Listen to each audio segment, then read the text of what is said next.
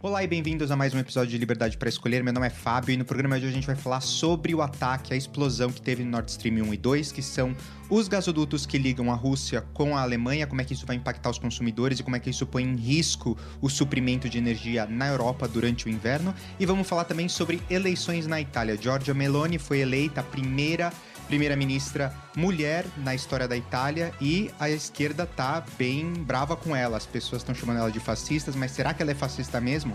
Falamos hoje no programa.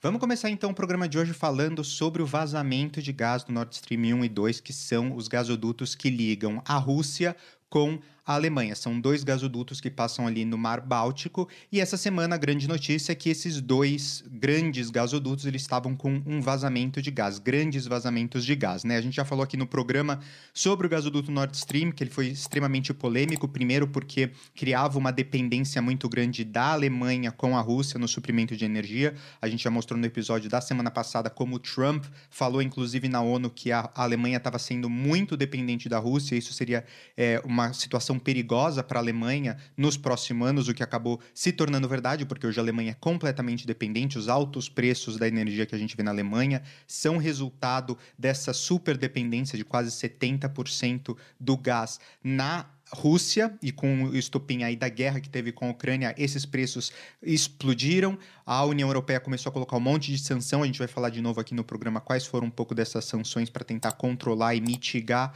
os efeitos da guerra e tentar impor com que a Rússia voltasse atrás, né, nos seus, nos seus todos na sua organização bélica e na sua invasão na Ucrânia, mas a gente já falou aqui então quão importante que são esses dois gasodutos. Inclusive o Nord Stream 2 era uma grande crítica que a gente tinha de criar ainda mais dependência, porque era um segundo gasoduto também vindo da Rússia, e então isso geraria uma segunda, uma maior dependência. Inclusive, esse gasoduto ele foi usado aí como moeda de troca para tentar fazer com que a Rússia não invadisse a Ucrânia. A gente vai relembrar também esse fato hoje no programa programa.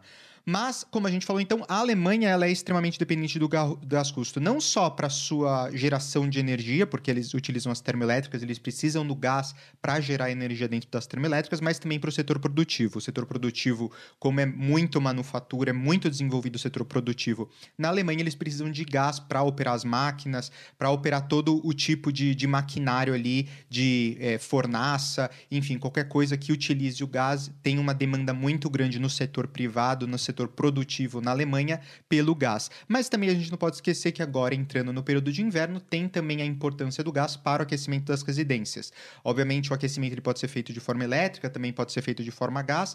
Existe um, um misto aí, né? Cada país tem uma quantidade maior de um ou de outro. Aqui na Itália, muito o, escada, o rescaldamento que eles chamam, né? Que é o aquecimento das casas, ele é feito através de caldeiras. Essas caldeiras que normalmente são do prédio inteiro, elas são acesas é, utilizando gás, então elas queimam por um certo período, aquecem a água e a água sobe a tubulação de todos os apartamentos e vai aquecendo os apartamentos. Então, você vê aí quão importante durante o período de inverno é o gás para manter as casas aquecidas, o setor produtivo produzindo e também para manter o fornecimento de energia elétrica. Se o preço do gás dispara, você tem, obviamente, um preço da energia elétrica e dos produtos que estão sendo produzidos e do aquecimento de casa, obviamente, eles também disparam. Você utiliza também gás de cozinha, obviamente, um consumo menor, a menos que você seja um restaurante, mas o consumo para gás de cozinha nas casas acaba sendo pequeno, mas também tem uma importância aí de preço. Se o preço duplica, triplica, o custo fica super alto para as famílias. Então, se você pagava 40, 50 euros por mês, você acaba pagando o dobro disso ou até duas vezes mais. Então, é, é importante ressaltar que para os consumidores o fornecimento de gás na Alemanha, principalmente os consumidores que estão na Alemanha, é extremamente importante para manter um equilíbrio econômico, manter o poder de compra dos consumidores e manter a sociedade de uma forma saudável, a economia de uma forma saudável. E essa guerra criou um desequilíbrio, criou aí um certo problema de fornecimento, muito também por causa das sanções que a gente vai relembrar aqui, mas isso gerou um aumento de preços que está prejudicando. Essa era a situação mais ou menos até agora. Então, desde o início da guerra, o Putin ele colocou ali é, recebeu um monte de sanções da União Europeia. Essas sanções, elas obviamente estavam tentando forçar o presidente Putin a desescalar a guerra, diminuir os seus esforços, talvez sair completamente da Ucrânia. E uma das moedas de troca que eles utilizaram, obviamente, foi o Nord Stream 2. Eles falaram: Ó, oh, acabamos de construir essa nova plataforma, essa nova tubulação, não vamos colocar em produção, não vamos passar nada de gás por essa tubulação, não vamos aceitar nenhum gás vindo dessa tubulação se vocês não voltarem atrás nos seus esforços de guerra. E isso foi logo no começo da guerra que a Alemanha e a Comissão Europeia colocaram isso, usaram isso como moeda de troca para tentar estimular o Putin a abandonar os seus esforços de guerra. Não adiantou. Eles também colocaram uma, uma série de medidas, e obviamente uma dessas medidas foi a limitação da compra de gás, não só no Nord Stream 2, mas também no Nord Stream 1 e qualquer outro gasoduto para compra de gás vindo da Rússia. Então, é, eles diminuíram muito o consumo, em alguns casos, eles até completamente pararam o consumo de gás em algumas tubulações vindas da Rússia. E o objetivo, obviamente, era diminuir a, a troca financeira, né? A gente para de comprar o seu gás, então a gente para de mandar dinheiro para você, que a gente sabe que o dinheiro que a gente está mandando para a Rússia, para a Gazprom, que é uma empresa, como a gente vai falar também hoje no programa, é uma empresa completamente controlada pelo governo russo. É, quando você está dando dinheiro para essa empresa, você está dando dinheiro para o governo e o governo vai usar esse dinheiro, obviamente, nos, nas suas ações bélicas, em expandir cada vez mais os seus esforços de guerra. Então, a ideia da Comissão Europeia, do Parlamento Europeu, quando eles colocaram as restrições e as sanções, foi, obviamente, tentar diminuir aí a possibilidade do Putin de aumentar a guerra e aumentar seus esforços. É, o que se provou que até agora está sendo um pouco difícil. O Putin continua realmente muito forte nos seus esforços, muito comprometido com seus objetivos. Então, a gente vê que não está funcionando muito bem. Como eu falei, isso gerou um desequilíbrio na oferta e demanda, porque as sanções elas limitam, obviamente, e isso fez com que o preço do gás disparasse. O preço do gás ele chegou num preço que nunca foi visto aqui na Europa, ao ponto do setor produtivo na Alemanha estar tá completamente à beira do colapso, porque o custo, o preço da matéria-prima está realmente muito alto do preço do gás, para eles continuarem produzindo na mesma quantidade, com os mesmos esforços que eles estavam produzindo. Isso porque o preço na Alemanha em agosto ele estava em média anual 139% mais alto, ou seja, mais do que o dobro, quase uma vez e meia maior do que o preço habitual, ou seja, o preço antes do período da guerra, comparado com o ano anterior. Inclusive, os economistas eles já estão prevendo que essa crise de preços de energia provavelmente vai empurrar a Alemanha para uma recessão em 2023, o que também levaria, obviamente, a uma recessão do bloco europeu, porque a Alemanha é um dos principais países, se não o país mais importante economicamente dentro do, do, do bloco. É somado com a França, com com a Itália, que também tem uma importância muito grande, depois a Espanha e depois alguns outros países, mas é, Alemanha e França são os países principais. Também a Itália está também muito próximo, mas em termos de manufatura e produção é, e importância para o bloco europeu, são os países mais importantes. A Alemanha, com certeza, disparado o país mais importante do ponto de vista econômico. Se essa, esse país vai entrar em recessão, o bloco inteiro europeu também tende a entrar em recessão, porque aí é a soma né, de, do, da, de todo o PIB que é gerado pelos países que fazem parte do bloco, fazem parte da zona do euro. É, mas até agora, apesar dos preços ele estarem alto, o preço da commodity gás estar mais alto, ele ainda podia vir da Rússia para a Alemanha, através desse gasoduto que eu falei, do Nord Stream, tinha o Nord Stream 1, Nord Stream 2, o gasoduto estava lá, as torneiras, né, vamos chamar assim, estavam fechadas, em alguns momentos ficaram fechadas do lado da Alemanha, que falou, ó, não vou mais comprar. Em alguns momentos também ameaçaram fechar e fecharam é, para algumas rep, alguns reparos, né, durante o mês de julho, que a gente também falou aqui no podcast, fecharam do lado da Rússia e também não deixaram o gás fluir. Normalmente, mesmo que a torneira esteja fechada, as tubulações elas ficam pressurizadas. O gás fica pressurizado e você consegue controlar a pressão do gás. Eu estou falando isso porque eu vou retomar, mas isso é um ponto importante. Apesar de não estar tá tendo fornecimento de gás, a torneira está fechada de um lado ou de outro, o, a tubulação ela se mantém pressurizada, assim, também pelo fato dela estar tá no, enterrado ali embaixo do, do, Mar Báltico e também por uma questão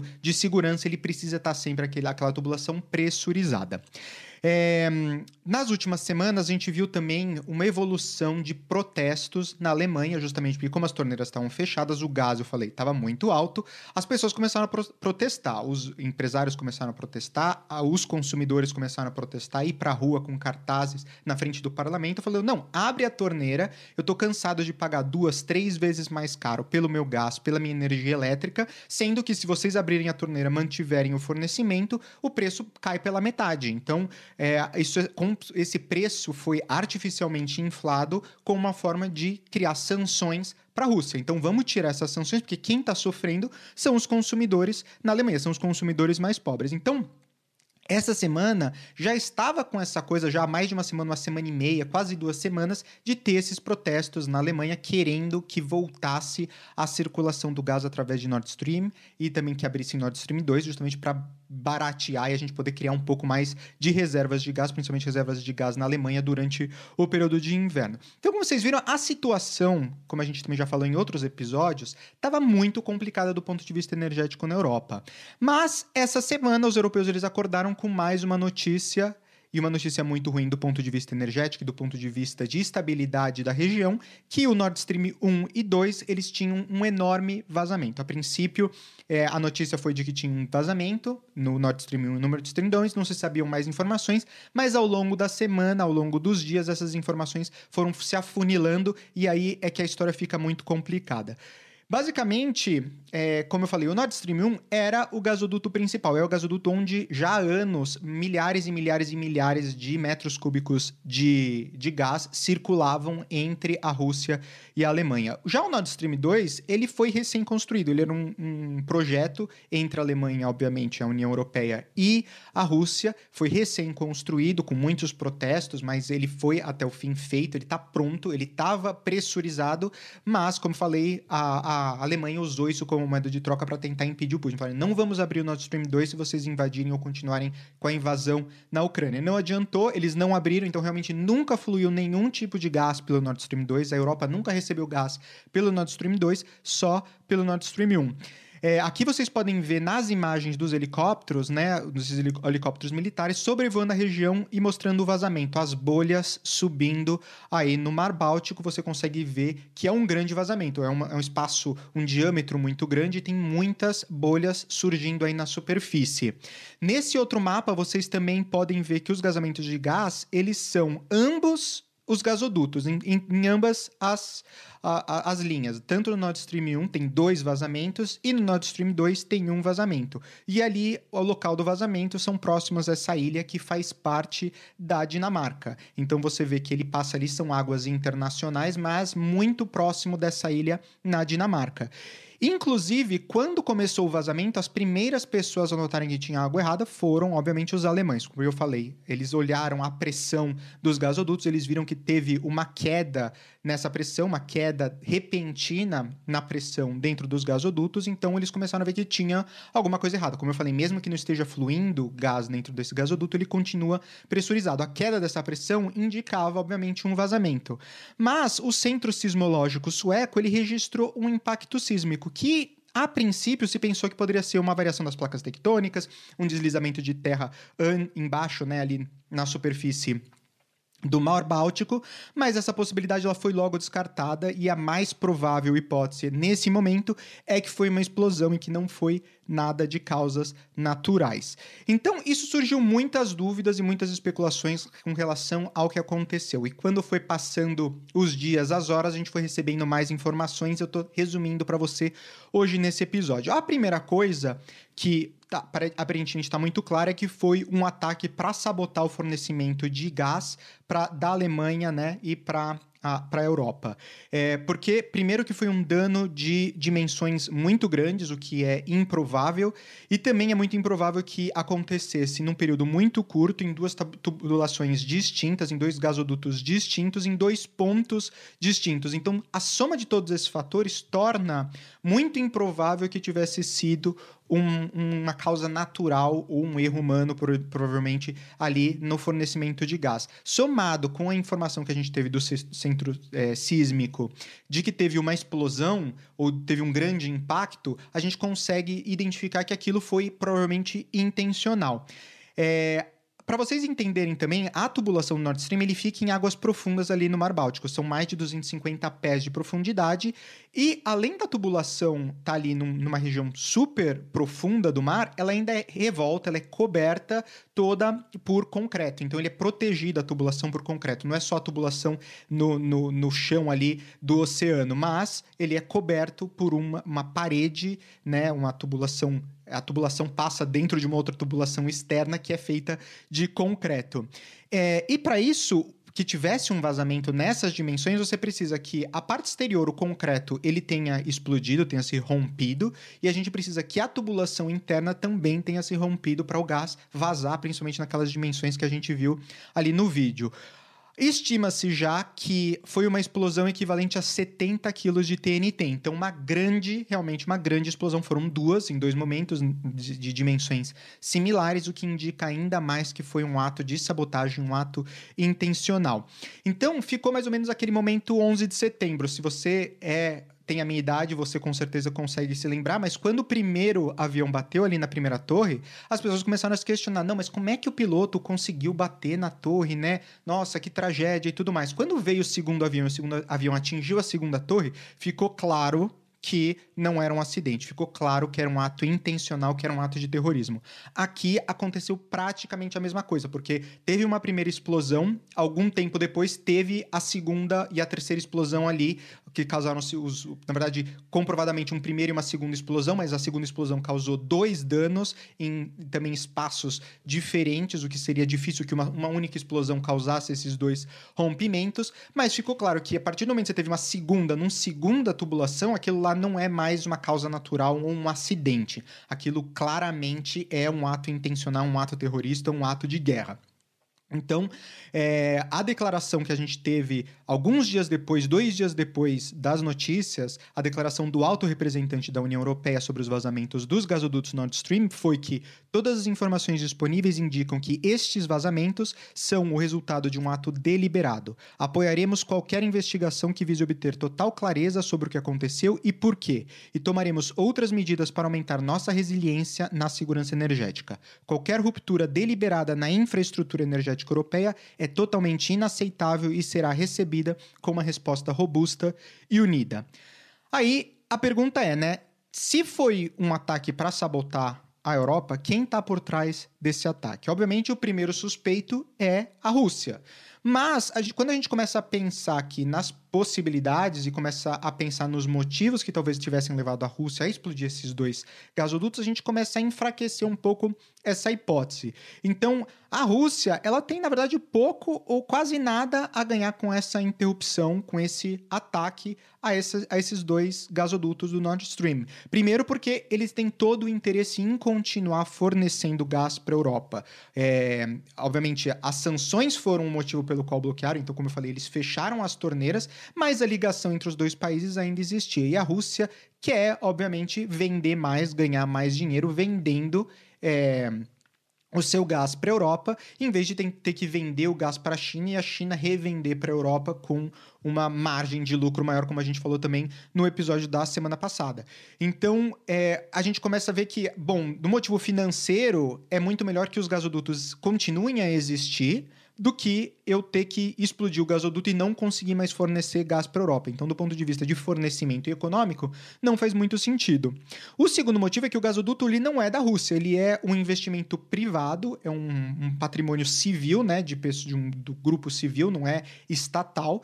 É, então, como investimento privado, ele tem um monte de empresas e empresários europeus, mas ele também tem oligarcas russos. É, obviamente, também a Gazprom, que, como eu falei, é a empresa é, russa, né, ou de propriedade do governo russo, é, eles também têm uma participação, mas uma participação muito pequena dentro desse gasoduto.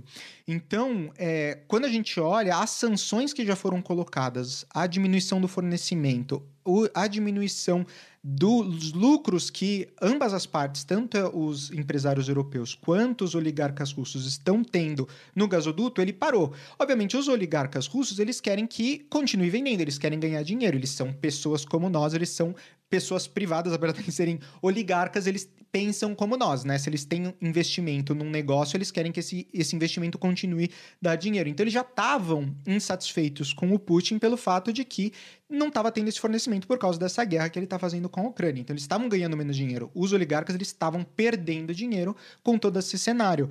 É, com a explosão das duas tubulações, você começa a pensar: bom, isso deixa os oligarcas ainda mais bravos com o Putin, porque se foi um ato de guerra ou vinculado, obviamente, com as tensões entre a Rússia e a Ucrânia, isso acaba completamente com o fornecimento. Não é simplesmente mais abrir a torneira e deixar o dinheiro passar e deixar o gás passar, mas você não precisa resolver o problema, você precisa ir lá consertar e já estão dizendo que talvez os reparos, que seja irreparável os danos que foram causados ali às duas tubulações. Então, é, a gente começa a já ver que essa ideia é possível obviamente, e eu ainda acho que pode ter sido o Putin, pode ter sido a Rússia, mas os argumentos começam a se enfraquecer. Outro ponto importante é que a Rússia ela já começou a mobilizar os reservistas já na semana passada. Então, um argumento que eu ouvi foi: ah, eles estão fazendo isso para tentar criar uma, um sentimento de nacionalismo nas pessoas na Rússia. Estamos sob ataque, atacaram os nossos gasodutos, então vamos lá e vamos defender a Rússia porque agora é um estado completo de guerra.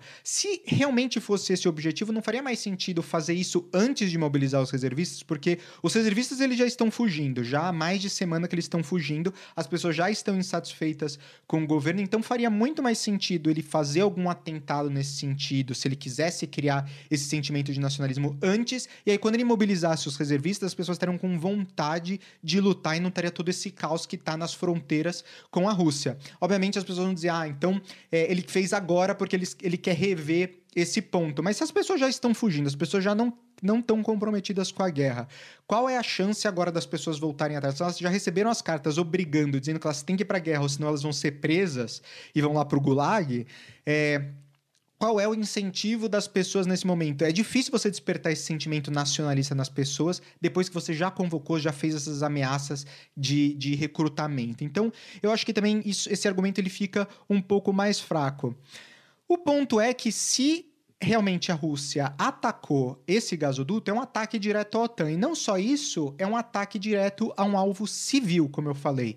E sendo um ato, um, um, uma organização, né, um, ataque a um alvo civil e não a um ataque a um, a alvo militar, é, e também pelo fato de que os gasodutos eles estão em águas internacionais, isso cria um, um, precedente que não existia, né? Nos nossos tempos modernos, eu não consigo me lembrar de um ataque que seja te, tenha sido organizado por um governo de forma deliberada num, em águas internacionais, então não em território que seja de outro país e também em um alvo que não seja militar, mas seja um alvo civil. Essa guerra que está acontecendo, você tem somente, né? Obviamente, a Ucrânia ela vai dizer que é, a Rússia está atingindo alvos que não são militares, algum alvo civis. A gente tem prova disso, algumas escolas foram bombardeadas, mas em grande parte o bombardeamento, os ataques têm sido em alvos militares, em sua grande parte. Então, isso seria um grande ataque num alvo civil de uma forma que não tem precedente, na minha opinião, nos tempos modernos.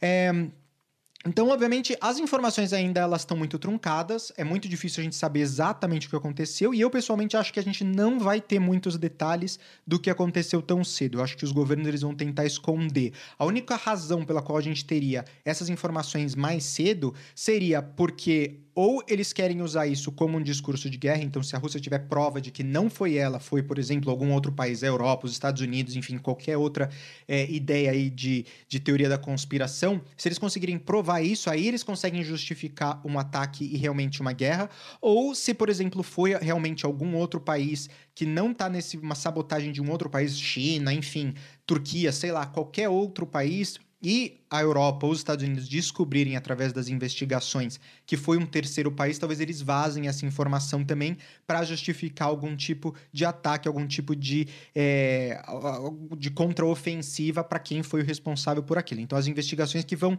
definir, mas eu acho que a única forma da gente saber cedo quem foi realmente o autor desse ataque é em alguma du dessas duas situações. E quais são as consequências desses últimos acontecimentos, principalmente quais são as consequências para os consumidores? Então, significa que antes, como eu falei, a Alemanha estava com a torneira fechada. Então, se eles precisassem durante o inverno comprar mais gás da Rússia, eles muito provavelmente reativariam o fornecimento se fosse uma questão de vida ou morte.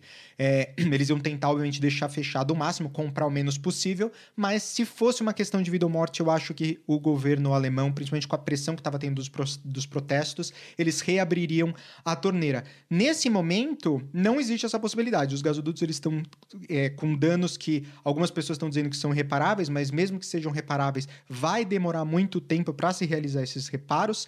É, e isso também tira a única carta de chantagem que o Putin tinha para tentar é, usar o seu leverage, que a gente fala, né? Com relação à União Europeia e à Alemanha. A grande chantagem dele é que ele controlava o fornecimento. Hoje ele não controla mais o fornecimento. Então, é, começa também a, a, enfraquecer um pouco essa ideia de que ele teria se auto-sabotado e explodindo aí esses dois gasodutos. A Alemanha ela vai ter que achar, obviamente, logo uma solução para o fornecimento, porque se eles não conseguirem, alguns analistas estão dizendo que é provável que tenha um lockdown industrial na Alemanha durante o inverno. Isso significa que grandes fábricas que utilizam uma quantidade muito grande de gás, ou eles teriam seu suprimento racionado, ou ele teria um lockdown, realmente um fechamento dessas fábricas para tentar economizar gás. Isso seria, obviamente, desastroso para a economia, isso seria desastroso para a sociedade, isso também geraria um desabastecimento de produtos, não só na Alemanha, mas em todo o território europeu. Então seria realmente muito ruim se isso acontecesse, se a Alemanha não conseguir um outro fornecimento de gás.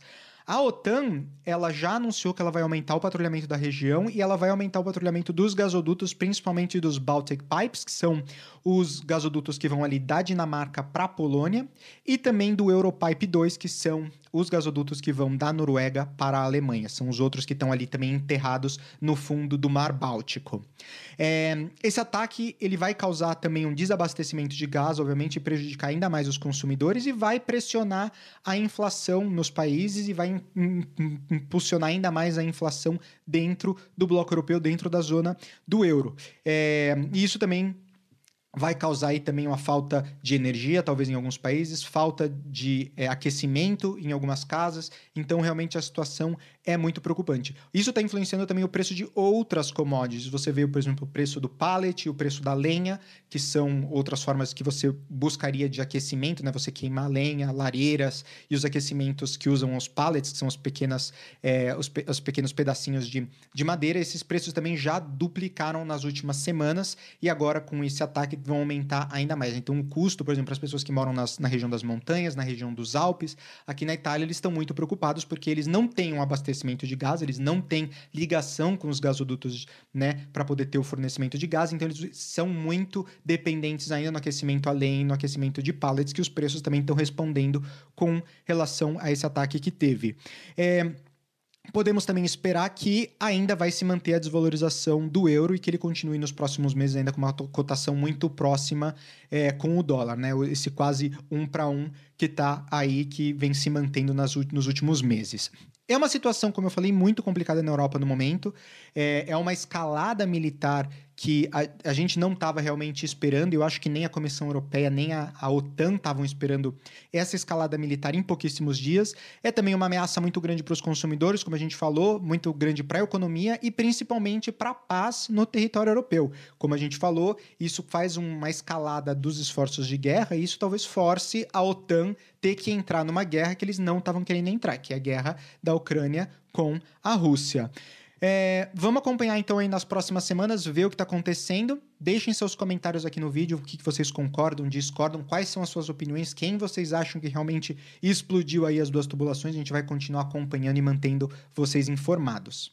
Mas antes da gente passar para o próximo assunto, eu queria pedir para você curtir esse vídeo, se inscrever no canal e também ativar o sininho para ser notificado quando novos vídeos são postados aqui no canal. E também, se você não conhece a versão áudio desse vídeo, a gente está disponível em todas as plataformas de podcast. Você pode procurar pela gente como Liberdade para Escolher.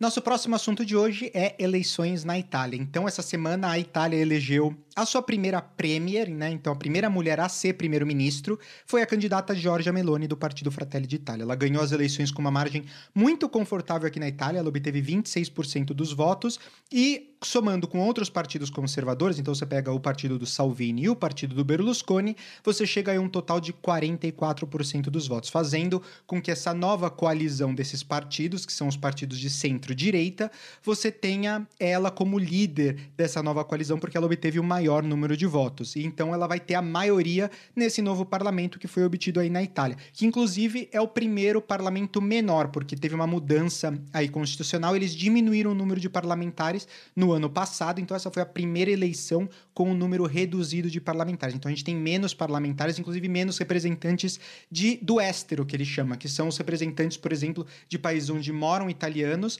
mas que não residem em território italiano. Por exemplo, tem um representante para a América do Sul, que já foi uma brasileira, recentemente era uma argentina, eu não sei agora quem que ganhou, mas eles diminuíram. Antes eram duas cadeiras, agora virou uma cadeira só para a região da, da, da, aqui da, da, da América Latina, né? Então, é, a pergunta que todo mundo me fez quando ficaram sabendo que a Giorgia Meloni ela foi eleita é é verdade que tem um novo partido aí neofascista, um novo partido fascista, uma nova candidata que é muito amiga, muito seguidora do Mussolini que vai assumir na Itália, a extrema direita? E a resposta para todas as perguntas é absolutamente não, e eu vou te explicar por quê que essa afirmação de que a Giorgia Meloni, que Fratelli de Itália, eles são fascistas ou de extrema direita não faz sentido nenhum. A primeira coisa é porque o fascismo, ele não é de direita, ele é de esquerda. O Benito Mussolini, ele era de esquerda, ele era socialista, que como a gente considera, está na esquerda, juntamente com outros partidos, por exemplo, no Brasil. Se você pega o PT, o PSDB, são partidos de esquerda. Então, são partidos que estão muito mais próximos do que seria um fascismo, um Mussolini, do que um partido que está à direita. Então, a primeira clarificação que eu quero fazer é que fascismo as pessoas usam de forma incorreta quando eles se referem à direita. E, na verdade, o fascismo é de esquerda, porque é baseado numa, numa teoria totalmente socialista, né? uma evolução de um comunismo em que tudo é é, responsabilidade do Estado. O Estado governa e o Estado fica responsável por tudo. Inclusive, tem uma frase muito famosa do Mussolini que é: tudo dentro do Estado, nada fora do Estado, nada contra o Estado. Então, dizer que um partido de centro-direita é de extrema-direita ou é fascista é simplesmente uma ignorância, na minha opinião, com um discurso populista. É o que a mídia está tentando fazer, o que a esquerda está tentando fazer para categorizá-la, porque ela tem um discurso que é muito contrário ao que a esquerda fala, então eles tentam usar desses termos fascistas, é, tentam usar os termos extrema-direita, justamente para tentar criar um pejorativo, porque essas, essas duas palavras elas são muito associadas de forma pejorativa com ditadura, com nazismo, com um monte de outras coisas, inclusive que o nazismo também é de esquerda. A gente pode fazer um programa inteiro falando sobre as ideologias do ismo, fascismo, nazismo, capitalismo, socialismo, e a gente vai e explica todos esses, mas é inconcebível. Então não tem como uma pessoa ela ser fascista e ser de direita ao mesmo tempo. Então, primeiro que a mídia vai ter que, se, que escolher, ela é fascista ou ela é de extrema direita. Não dá para dizer que ela é fascista de extrema direita. As duas coisas são incompatíveis. É como dizer que a água é seca. Se você pode repetir aquilo quantas vezes você quiser, mas aquilo nunca vai ser verdade. Então não tem como você juntar essas duas coisas numa única frase. Outro argumento que mostra que a Giorgia Meloni ela não é de extrema direita é que o partido da Meloni, que é o Fratelli d'Italia, que seria Irmãos da Itália, é, eles são descendentes do partido Movimento Social Italiano, MSI, que era um partido que foi fundado no rescaldo da Segunda Guerra Mundial, depois da Segunda Guerra Mundial, por políticos que faziam parte do partido fascista antes do Mussolini. Quando o partido acabou, eles se juntaram e criaram esse outro partido, que é Movimento Social Italiano. Não é Movimento Capital Italiano, Movimento Capitalista Italiano, Movimento de Direita Italiano. Não, é Partido Social, Movimento Social, de socialismo, de esquerda. Então não faz sentido nenhum você dizer que ela é de extrema-direita. Obviamente, algumas propostas dela hoje seriam associadas com um populismo mais de direita, mas o partido dela, obviamente, na evolução, é um partido de esquerda. Se você disser que, ah, mas esse partido é formado por pessoas que eram fascistas, então é um partido fascista, eu até posso concordar com essa afirmação, mas não é de direita, é de esquerda. Então, todo mundo que está na esquerda, todo mundo que tem as mesmas propostas parecidas de socialismo, de intervenção do governo, eles estão dentro desse mesmo pacote, dentro dessa, desse mesmo saco de farinha, não é do outro. Então, não me venha com esse discurso que nem eu falei de que fascismo é de direita, porque isso não cola. É, então, depois que teve a invasão aí dos, dos americanos, eles liberaram a Itália, esse partido se fundou como uma, uma continuação ali da República de Saló, então é, as pessoas dizem, tendem a associar o partido dela com o partido fascista. A mídia, obviamente, ela está tentando marcar né, bem forte como se fosse um partido fascista. Porque, obviamente, a mídia, eles são bullies, eles tentam oprimir as pessoas, oprimir ideias que eles não concordam de todas as formas possíveis, eles usam dessa ferramenta para oprimir as pessoas, e a esquerda usa da força do Estado e da força da mídia para impor as suas propostas e diminuir os direitos individuais em prol do coletivismo. Porque quando a gente fala de esquerda-direita, basicamente é a direita, você tem individualismo, você tem é, iniciativa privada, você tem vontades e direitos individuais que são únicos daquela pessoa e que têm que ser respeitados. Por exemplo, o direito à vida, o direito à liberdade de expressão, o direito de imprensa, enfim, um monte de outras coisas que vêm com a individualidade das pessoas.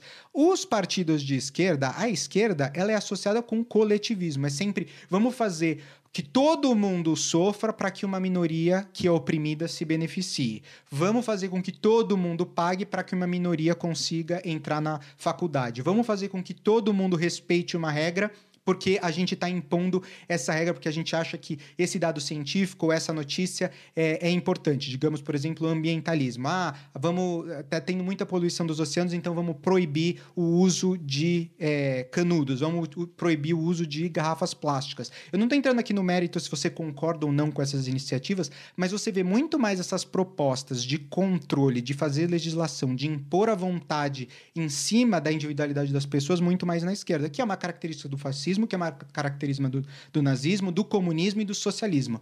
Enfim, o capitalismo é o contrário disso. No capitalismo você tem a, a, a, o benefício mútuo. O capitalismo ele só existe se você tem uma troca entre uma pessoa que quer vender uma coisa ou dar uma coisa em em troca de outra coisa. E esse acordo só acontece porque as duas partes, de forma unânime, de forma autônoma, concordam em fazer essa transação. Não existe força. A força ela só acontece quando você tem um Estado impondo quais vão ser, é, como essas duas pessoas, esses dois indivíduos têm que se comportar. Então, é, como eu já falei aqui, para esclarecer esses dois argumentos, esclarecer do ponto de vista o que significa ser socialista, o que significa ser um partido de esquerda e de direita, você vê que os argumentos mostram que não é possível ela ser fascista e ser de extrema direita. Essas duas coisas, como eu já falei, não, não funcionam.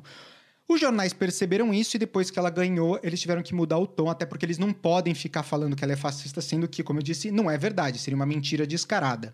Então, o Wall Street Journal escreveu: Giorgia Meloni não é fascista, mas ela pode revitalizar a economia da Itália? Ela foi retratada como a herdeira de Benito Mussolini e o pronúncio de um novo fascismo. No entanto, quaisquer que sejam as muitas falhas da democracia italiana, não há risco de autoritarismo. E é verdade, não tem zero risco de autoritarismo na Itália, tem mais risco de autoritarismo hoje no Brasil Brasil com a eleição do Bolsonaro ou do Lula, em Trump, qualquer um dos dois, do que um, uma Giorgia Meloni aqui na Itália ter risco de autoritarismo. O risco de autoritarismo na Itália, de fascismo na Itália, é zero.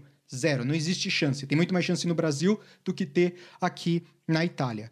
O jornal The Guardian, que também é um jornal muito de esquerda, escreveu: Giorgia Meloni pode não ser fascista, mas ela evoca lembranças sombrios do passado da Itália. Então você vê aí que eles estão tentando escrever uma narrativa, né?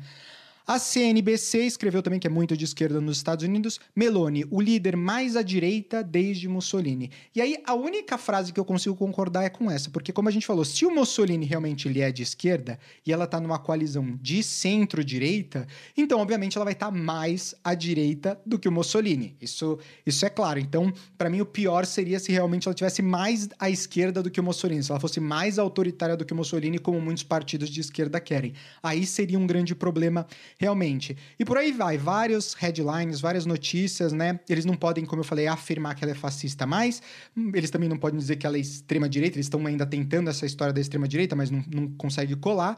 Por isso, eles estão aí mentindo descaradamente, eles estão tentando reescrever uma narrativa usando dessas palavras-chave, né? Ela pode não ser fascista, mas ela é isso. Ela pode não ser aquilo, mas ela traz grandes lembranças de um passado obscuro da Itália.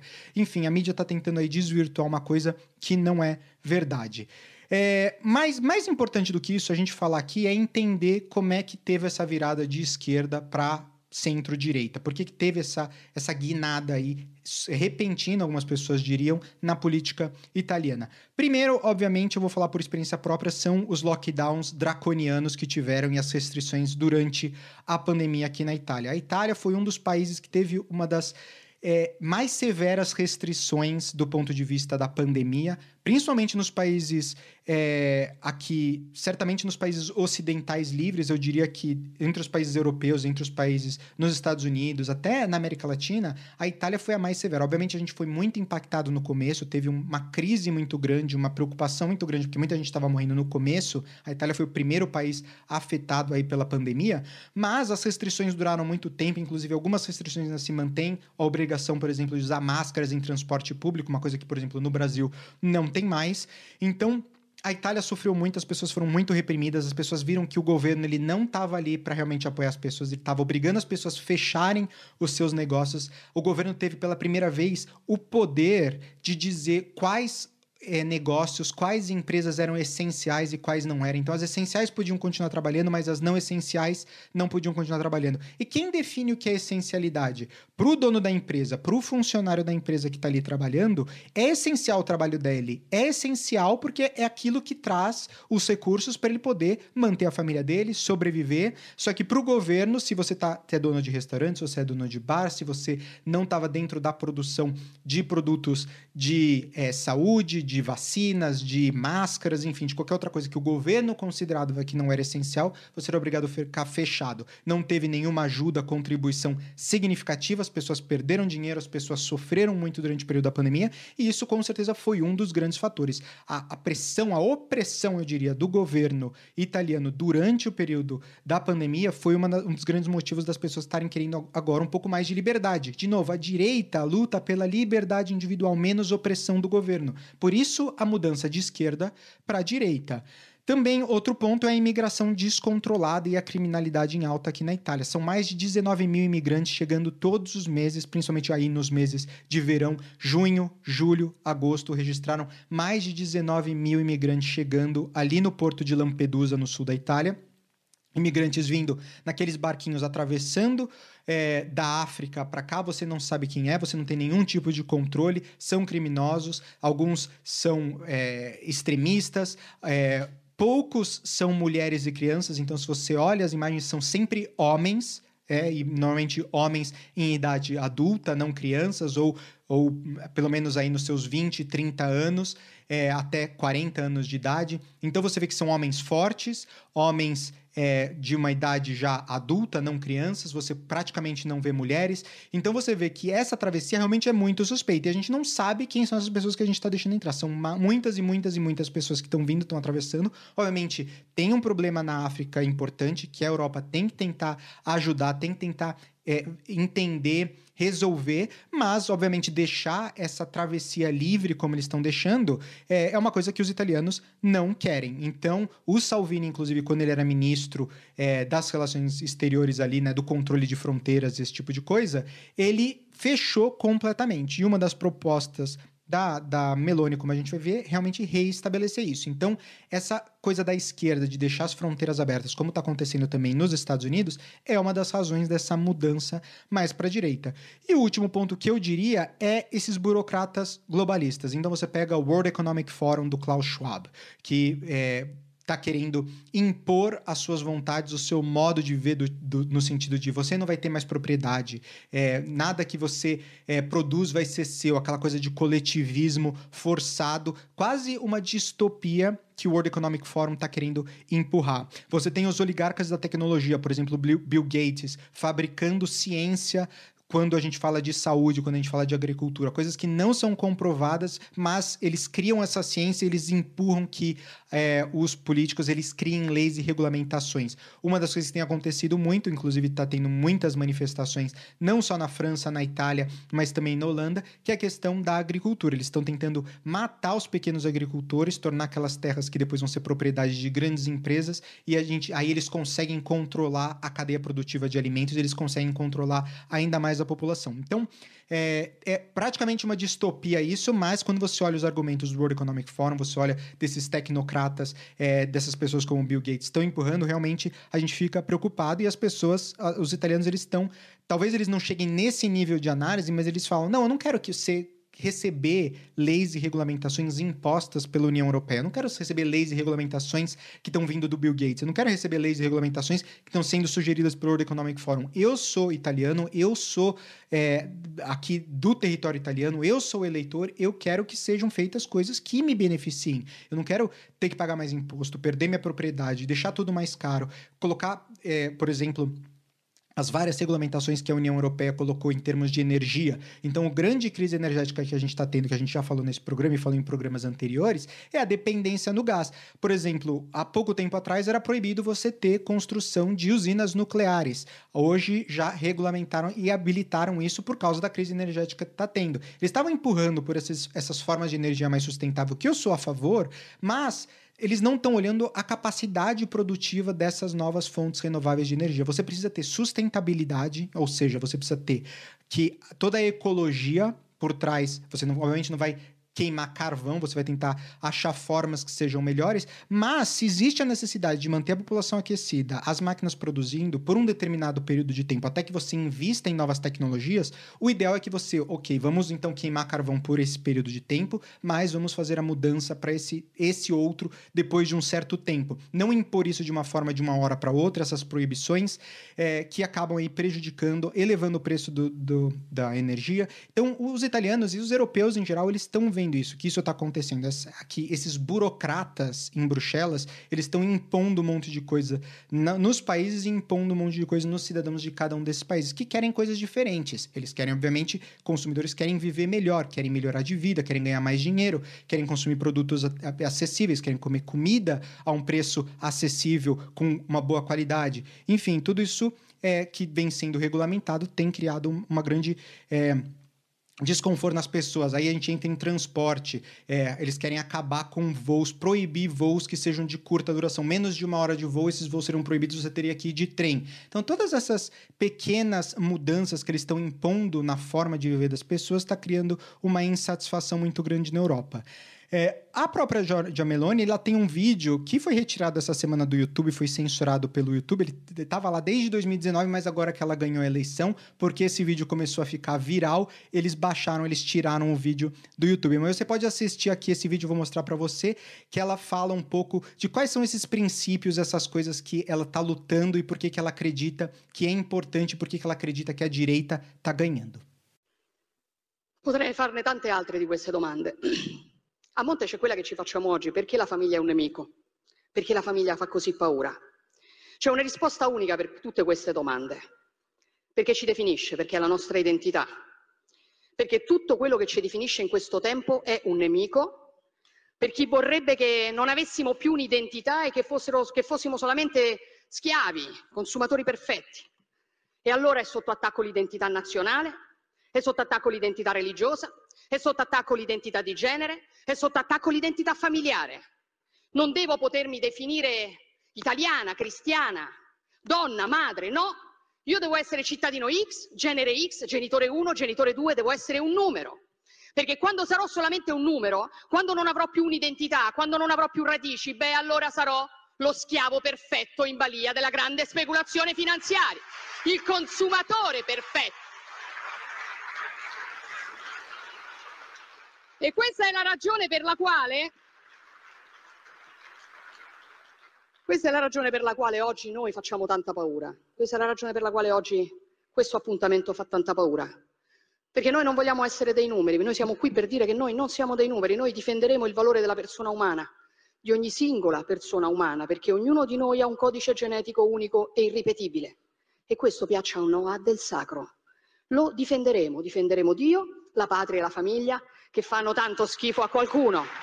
Lo faremo per difendere la nostra libertà perché noi non saremo mai schiavi e semplici consumatori in balia della speculazione finanziaria. Ecco la nostra missione, ecco perché oggi sono venuta qui. Scriveva Chesterton ormai più di un secolo fa, vediamo se, lo, se ve lo trovo, fuochi verranno attizzati per dimostrare che 2 più 2 fa 4.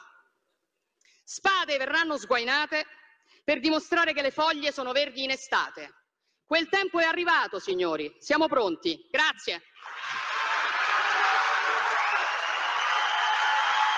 Então vamos terminar falando o que a Giorgia Meloni ela é a favor. Ela tem uma posição pró-OTAN, ou seja, ela tem um forte apoio ao fornecimento de armas para a Ucrânia, ela defende é, você militarizar cada vez mais é, a União Europeia para poder se proteger de um ataque da Rússia.